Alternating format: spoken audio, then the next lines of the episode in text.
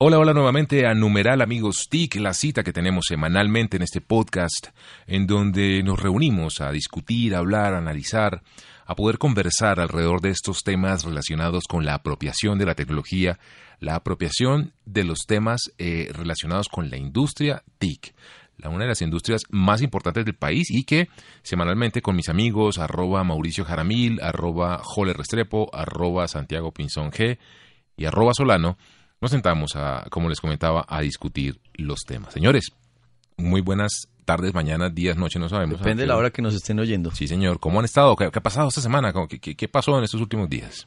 Bueno, semana de mucha actividad. Sí. Una semana en la que hemos tenido eventos, hemos tenido noticias, Lanzamientos de productos. de todo, hemos Sí. tenido de todo. Está movido, ¿no? Muy interesante. La Andy super movida, yo lo he visto, señor. Tan de activa como tiene que ser. Con las Muy pilas bien. puestas. Con Con las pilas puestas, por el ambiente, pilas con el ambiente. temas de emprendimiento, Sí, mucho también. tema de trabajar, me, me invitaron por ahí, o sea, ya cuando ustedes escuchen este podcast ya habrá pasado un evento muy bonito que me invitó una compañía electrónica Samsung a Nuki, un evento Mm. en el que Uy, va a estar, Chocó. eh, sí señor, en el Chocó.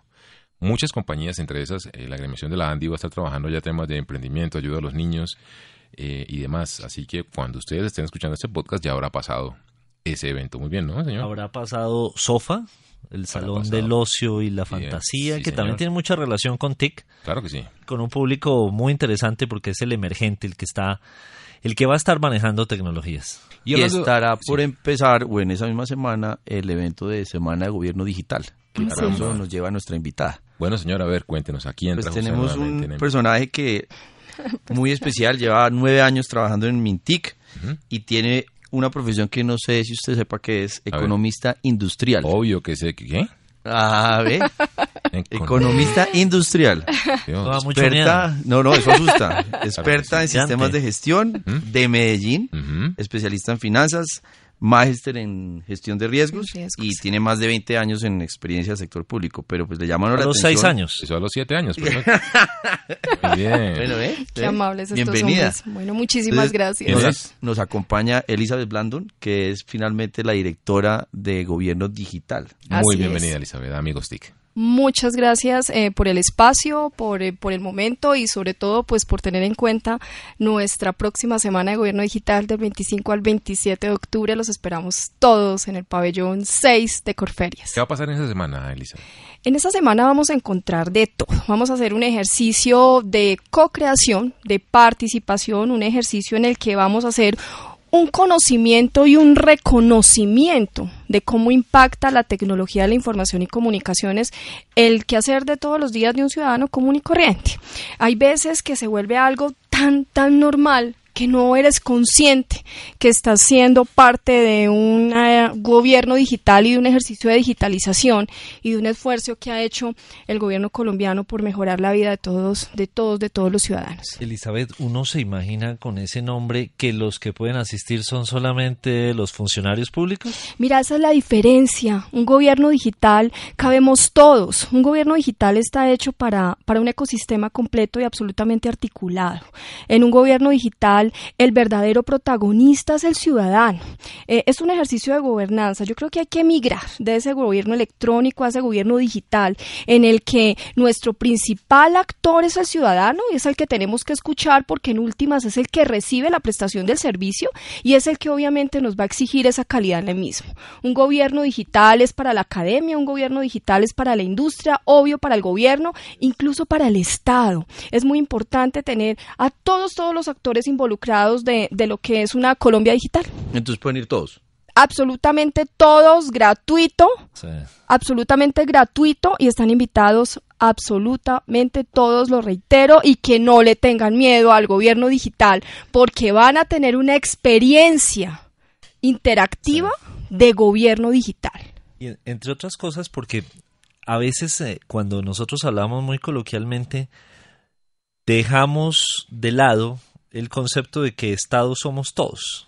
Hacemos la, la asociación a que, concep- a que el concepto de Estado es el gobierno Así y es. nosotros estamos ahí como afuera de espectadores, pero el Estado somos todos. Y más en una economía digital, el reflejo de poder Con mayor participar, razón. involucrarse, ser colaborador, co-crear, criticar eh, Por exigir, supuesto. eh, va de la mano. Precisamente yo creo que ese es el gran valor de un gobierno digital, donde tenemos a un ciudadano haciendo ejercicios de control social y dando una exigencia frente a la prestación del servicio, pero porque conoce, porque está empoderado, porque está informado, porque hace parte de ese ejercicio de, de, de co-creación y de participación de esa política que en últimas lo va a, a impactar a él. Si la política está mal diseñada y un direccionamiento estratégico que no le va a generar valor, pues obvio el, obvio el que se impacta de manera negativa y va a tener una mala relación con ese gobierno que le está prestando el servicio es el ciudadano. El ciudadano me dice a mí cuándo, cómo, en dónde y por qué. Y como gobierno tengo que escucharlo. Yo no puedo seguir haciendo Eso, un eso que tema mencionas y por la eso. experiencia que ya tienes, o sea, ya pasamos para los que nos están oyendo de Digital 1, ahora estamos en Digital 2. Sí. Eh, esa evolución, si nos puedes contar en lo nacional y en lo territorial, ¿qué tanto hemos avanzado en gobierno digital para ver uno que el vaso lo estamos llenando? Porque claramente lo estamos llenando, pero es un tema de liderazgo, es un tema de presupuesto, es un tema de mentalidad, es un tema de gestión, son todas las anteriores, es qué? Mira, es una articulación de todas las anteriores. Y, y cuando hay un gobierno digital, eh, me, me atrevo a decir que es importante, muy importante, el liderazgo eh, eh, digital. Eh, nuestros líderes tienen que ser muy, muy digitales, tener mucho conocimiento y muchas habilidades digitales, ¿de acuerdo? Tener claro que toda la prestación del servicio, cuando está empoderada y mejorada a través de las tecnologías, de la información y de, y de hecho de las comunicaciones, pues va a ser muchísimo mejor para el ciudadano.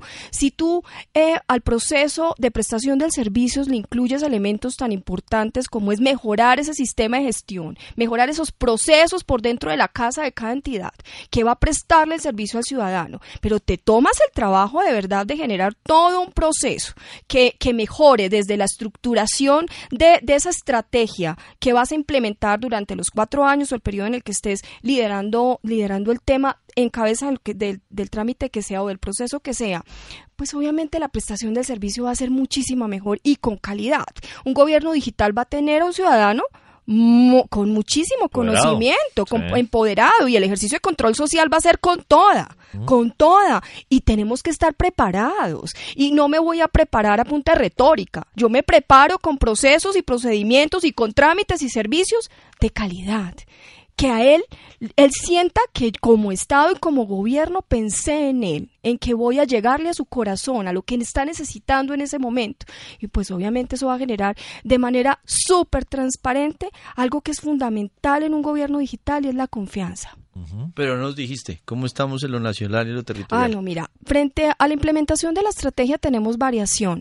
Y te voy a hacer un ejemplo cualquiera. Nosotros tenemos un modelo, el modelo se llama máxima velocidad y el modelo lo que pretende es dinamizar la implementación de la estrategia de gobierno eh, en línea en ese momento, que es el marco regulatorio, es el 1078, que, que debo decirlo en este momento se encuentra en evolución conforme a la evolución de una estrategia de gobierno digital, ¿de acuerdo? Pero Transformándose está- como un Pokémon. Correcto, pero para el que, el que te está oyendo que no entiende nada del 1048, ni el 1078, ni el 1028, ni nada de esas cosas, eh, ¿qué traduce eso? Eso traduce cuatro dimensiones fundamentales. Como entidad yo me preparo para prestar servicios con seguridad y con elementos de TI que me hagan hacer que esa prestación del servicio sea la mejor. ¿De acuerdo? O sea, lo que llamamos back. Como entidad me preparo por dentro para hacer una muy buena prestación del servicio. Y al front, que es cuando ya voy de cara al ciudadano, tiene que ser la correcta, transparente, abierta, ¿de acuerdo?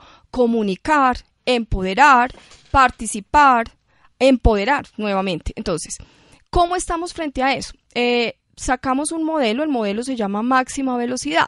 Máxima velocidad del año pasado tuvo solamente, estamos hablando del 2016, 95 entidades involucradas. En este momento te puedo decir que la cifra es de 519 entidades Ese es el universo. involucradas. El universo Pero el son universo mil- era de cuántas? Pero eso es nacional y territorial, Sí, nacional y, nacional y territorial. Vas a encontrar 519. de 519, eso es muchísimo. Eh, comparado pues obviamente con el, con el año 2016, con la vigencia anterior. ¿Qué vimos? Vimos unos saltos absurdos frente a la implementación de sistemas de gestión más fuertes. Es decir, las entidades se están preocupando por tener la casa organizada, para poder prestar un servicio al ciudadano de mejor calidad, porque el ciudadano le está exigiendo mejor prestación del servicio y en tiempo real. ¿De acuerdo? Sí. Que, que ahí es donde va la siguiente parte de la pregunta. ¿Uno ve más capacidad de respuesta y liderazgo en lo territorial o no varía frente a lo nacional? No, definitivamente sí, hay más respuesta a nivel nacional, eso es indiscutible. Eh, a nivel nacional sí, pero es por una, una, razón que es hasta lógica. Yo la verdad a nivel nacional exigiría muchísimo más a como está actualmente, ¿de acuerdo? Por varias razones. Primero porque hay un proceso de apropiación más fuerte. Prim segundo por el acceso. Eh, tenemos sistemas de gestión con más recursos para poder invertir en esa prestación del servicio adecuada al ciudadano desde cada una de las entidades. Entonces, si tú me preguntas a mí, pues la verdad sería muchísimo más rigurosa frente a esa calificación eh, a nivel nación. Pero si lo comparamos frente a lo territorial, pues es obvio. A nivel territorial vas a encontrar muchas dificultades. Muchas veces no es porque no quieran. También es un tema presupuestal y no podemos negarlo. ¿De acuerdo? Eh, invertir en esto no es barato. Y la gente lo ve como un gasto o lo entienden como una inversión. Lo entienden como un gasto operativo, la verdad. No lo ven como una inversión que genere valor. Uh estratégico dentro de la entidad. Y sí. cuando decimos valor estratégico es que le llegue al ciudadano. Exactamente. Hoy, digamos, ese estadio en el cual pues necesitamos, y como decía Elizabeth, de poner al ciudadano en el centro de todo este ecosistema. Uh -huh. eh, realmente, y, y, mi pregunta va a los entes territoriales, sin que nos diga aquí cuáles, no la voy a poner en ese paredón, en algo pero tenemos todavía entes territoriales que ven que tecnología, este concepto está todavía en darle soporte técnico a la institución, a la gobernación, a la alcaldía? Lamentablemente sí, debo ser honesta. Okay. Eh, encontramos muchísimas veces eh, esa, esa, debilidad frente a la implementación de estrategias territoriales eh, respecto a la prestación de un servicio eh, al ciudadano, sea de hecho análoga o sea digital. Sí. ¿De acuerdo? Em, la prestación del servicio digitalizado es clave precisamente porque el ciudadano me está exigiendo eso. ¿Sí? Muchísimos ciudadanos lo están exigiendo. Y las entidades territoriales, si bien tienen mucha, hay veces tienen restricción, ¿de acuerdo? De hecho, de ley, eh, frente a la implementación, también es cierto que cuando hacen esa reorientación de renta, eh, no la hacen con un foco a TIC, la hacen con un foco diferente por las razones que sean, pero no han caído en cuenta de algo. Si estos líderes eh, tuvieran esas habilidades digitales más que operativas, es de gerencia, ¿de acuerdo?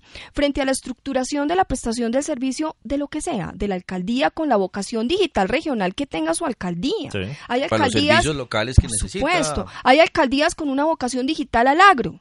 Sí. Pues, por Dios, eh, implemente, genere una estrategia que le dé valor a la prestación del servicio que es la vocación de su municipio, en este caso el agro, ¿de acuerdo? Y por ende vas a impactar algo que hoy día es fundamental en la economía digital y no te vas a dar ni cuenta, eso se va a volver, eso se- es que no, hay veces que ni lo perciben, no se dan cuenta todo lo que están generando con eso, se genera empleo, se genera un movimiento, una serie de cosas de prestación del servicio y eso moviliza, moviliza las, las ciudades, moviliza los municipios, moviliza los departamentos. Yo creo que eso es fundamental, mirar el foco. Mu- muchísimos municipios son, es, viven del turismo. ¿De acuerdo?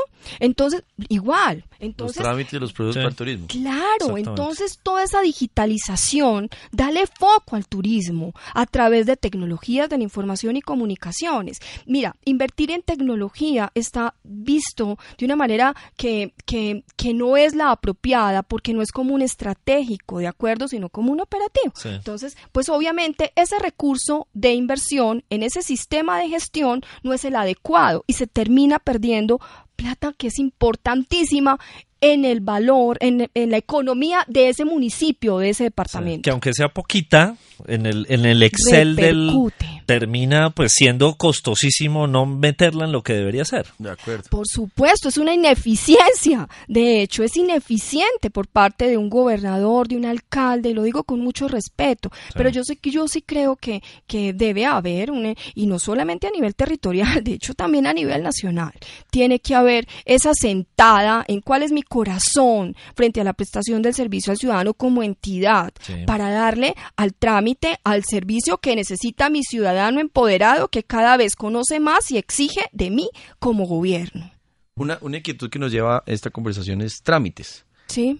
y, y lo manejas muy bien, inclusive estábamos tratando de conversar ahorita un poco sobre eso, eh, y nos diste, y creo que nos puedes compartir acá, en términos de trámites, ¿cómo estamos? ¿Qué tanto estamos digitalizando? ¿Qué tanto cuesta tramitar, eh, perdón, gestionar un trámite para que sea digital? ¿Cuánto tiempo toma?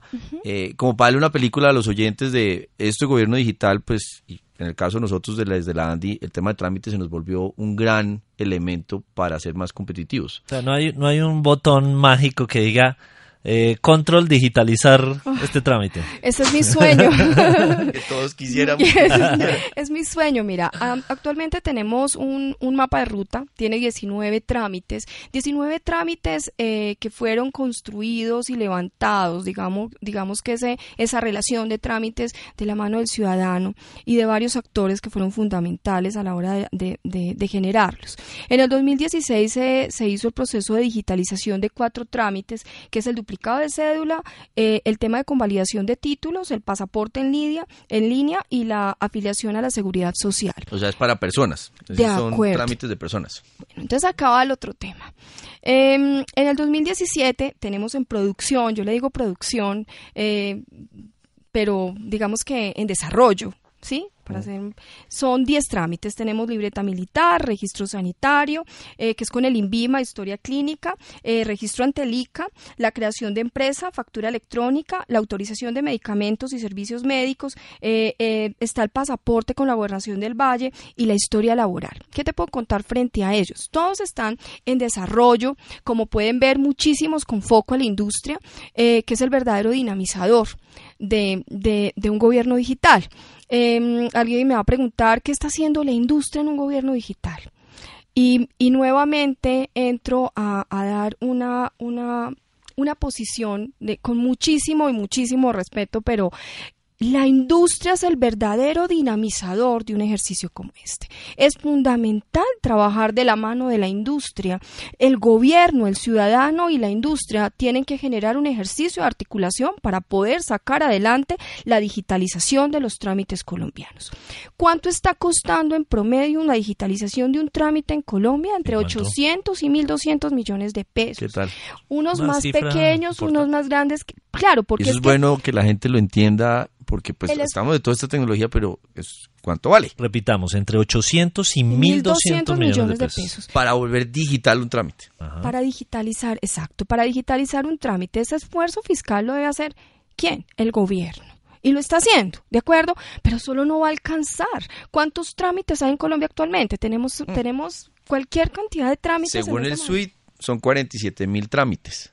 Y ahí meto la cucharada. Nosotros con gobierno en línea, con función pública, con precisamente presidencia y otros identificamos 113, 113 trámites que hemos venido trabajando con ustedes. Sí, Y ahí es donde uno ve ese otro, esa otra cara de la moneda, es los trámites de los empresarios. Tú mencionaste Sí. en Bima, lo que le toca con el ICA, lo que le toca con la UGPP, lo que le puede tocar con Coljuegos, con la DIAN, y empezamos a hacer el universo de trámites nacionales más los locales. de acuerdo. Eh, ahí es donde la gente dice, uy, esto es demasiado grande, ¿cómo lo materializamos? Entonces el tema de alianzas público-privadas, de cómo ayudamos de- del sector privado a eso. Fundamental, es fundamental.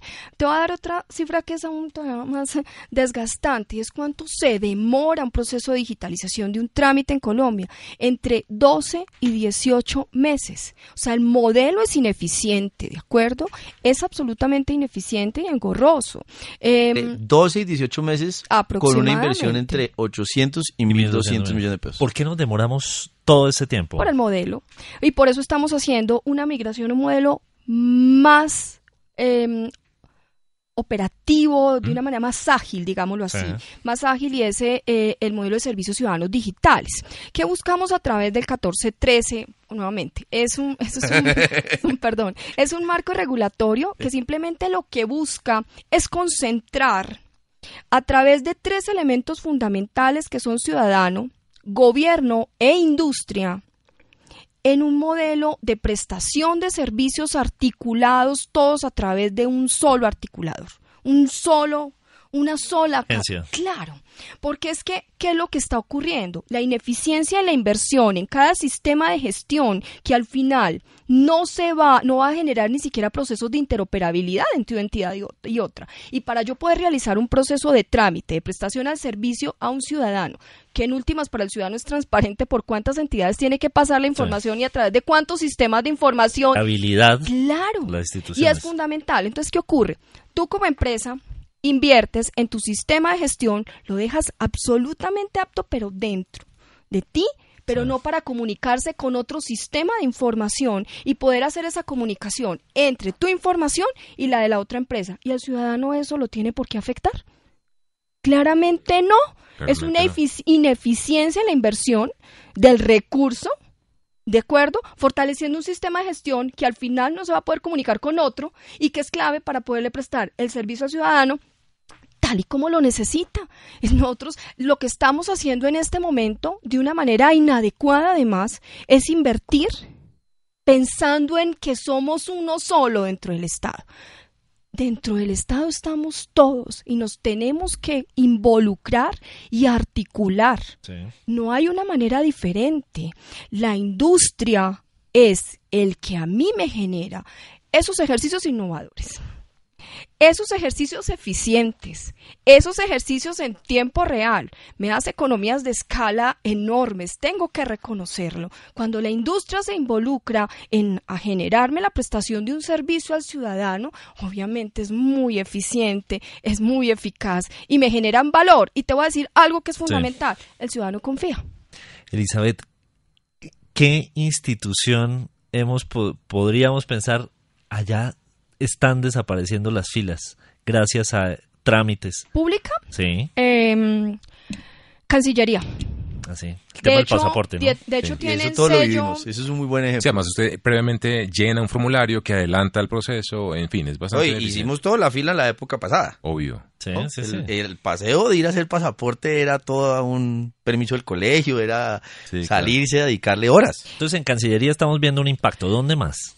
Mira, en Cancillería, el Ministerio de Agricultura, frente a los conjuntos de datos que se encuentran en apertura y generan un ejercicio 360, data 360. Es decir, hay apertura, es un dato estratégico, hay aprovechamiento y una retribución a través de un valor público. Se hace un diseño y una solución que me genera valor público, la que sea.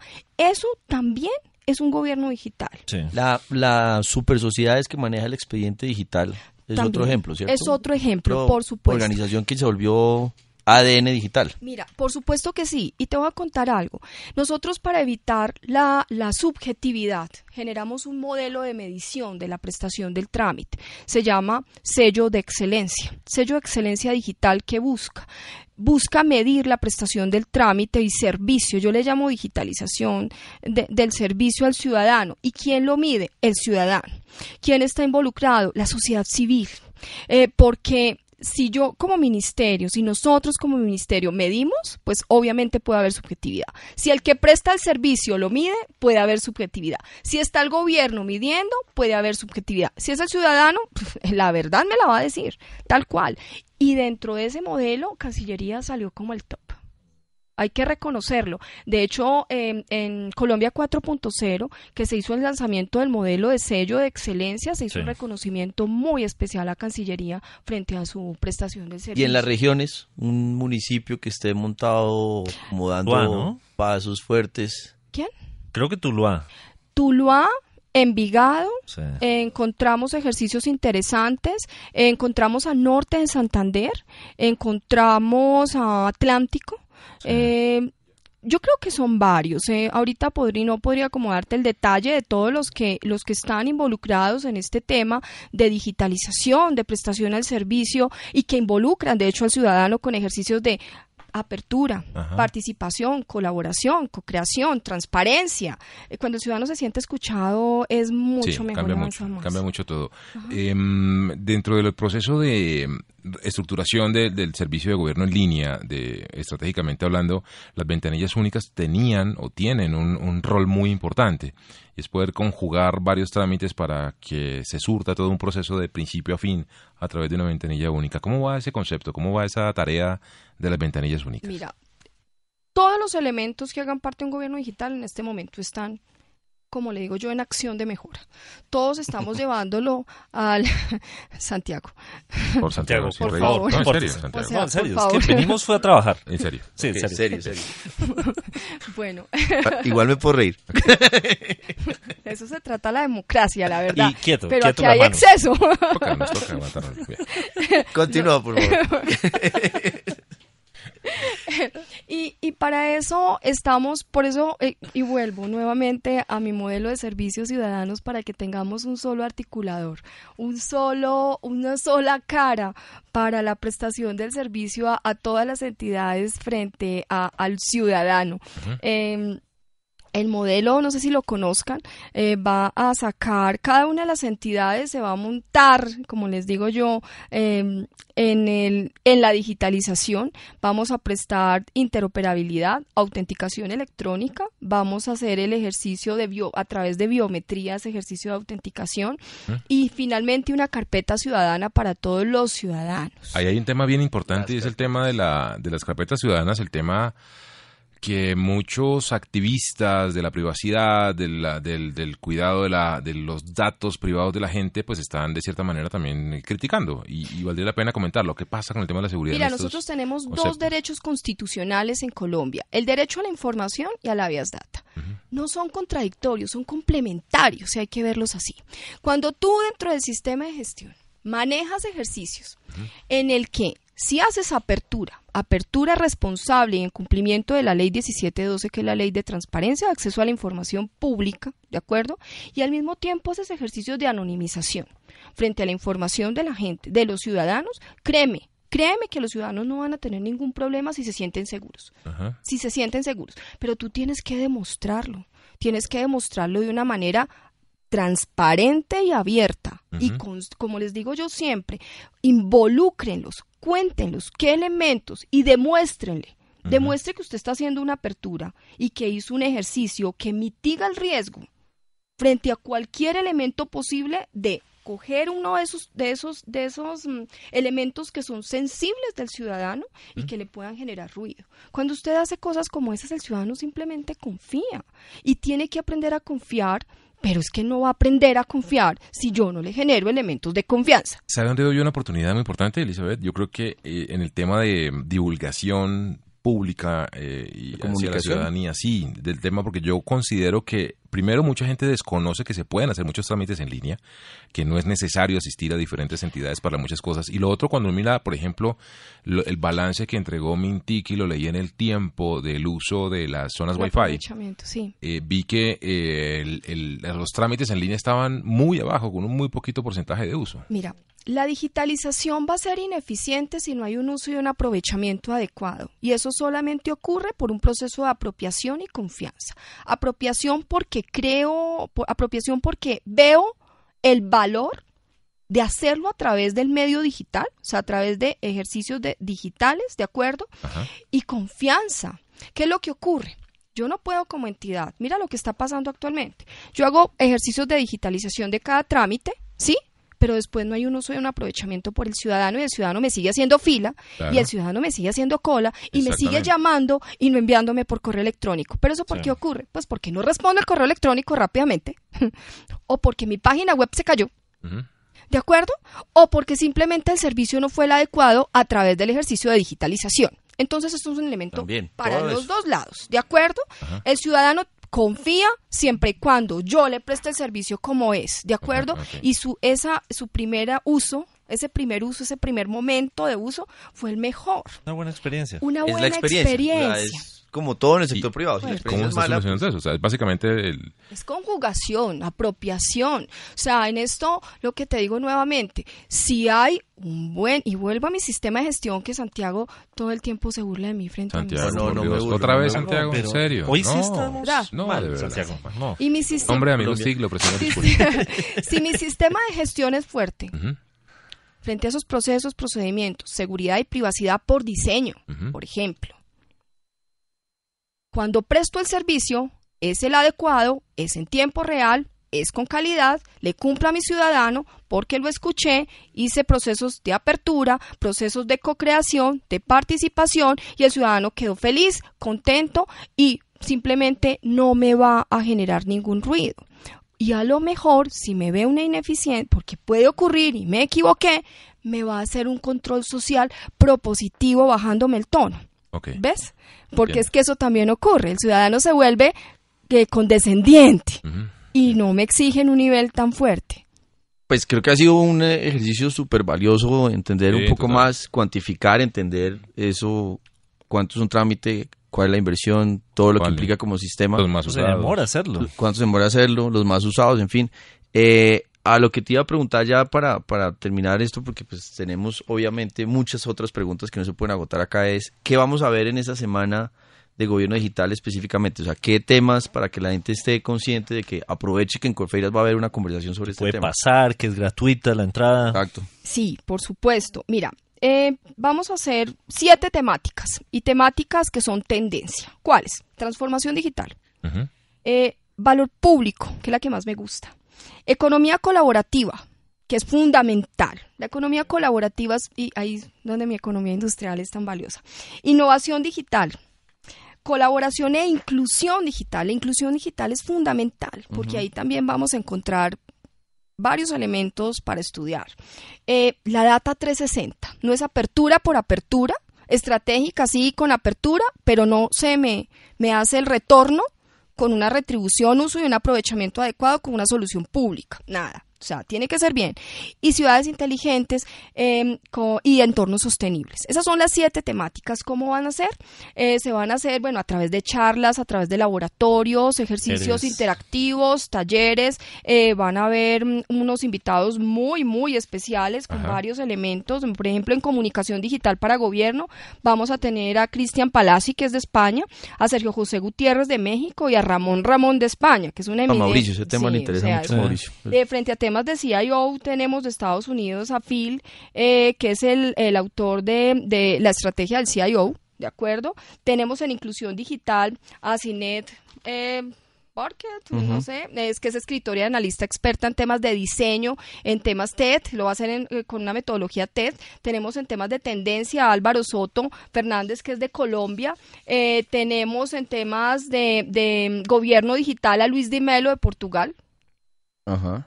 Tenemos a Santiago Pinzón. Ay, Por eso estaba preguntando. Ah, no, ya estaba- no voy. Con yo razón. sabía, No, ya no voy, ya no voy. Nepotismo. Y me miraba en qué momento lo iba a Y se nombrar. burlaba, ¿qué es lo peor? sí, sí. Pobre invitada. Es parte del sistema. Qué horror. tenemos a, no, yo lo sé, no lo tienes controlado, Santiago. Y tenemos a Antonio Samarata- Samaritani, que es de Portugal, que es el director de la Agencia Italiana de Gobierno Digital, que de hecho ha sido uno de los digamos, países que nos han ayudado en la construcción, junto con Canadá. Eh, tenemos, eh, digamos, que nos hemos eh, asesorado de estas prácticas internacionales que han sido, han tenido unos frutos adecuados dentro de sus países. Entre ellas está Italia, eh, Canadá y México. O sea, así quisiera cerrar, Elizabeth. Claro. Un país referente, Reino Unido. ¿sí?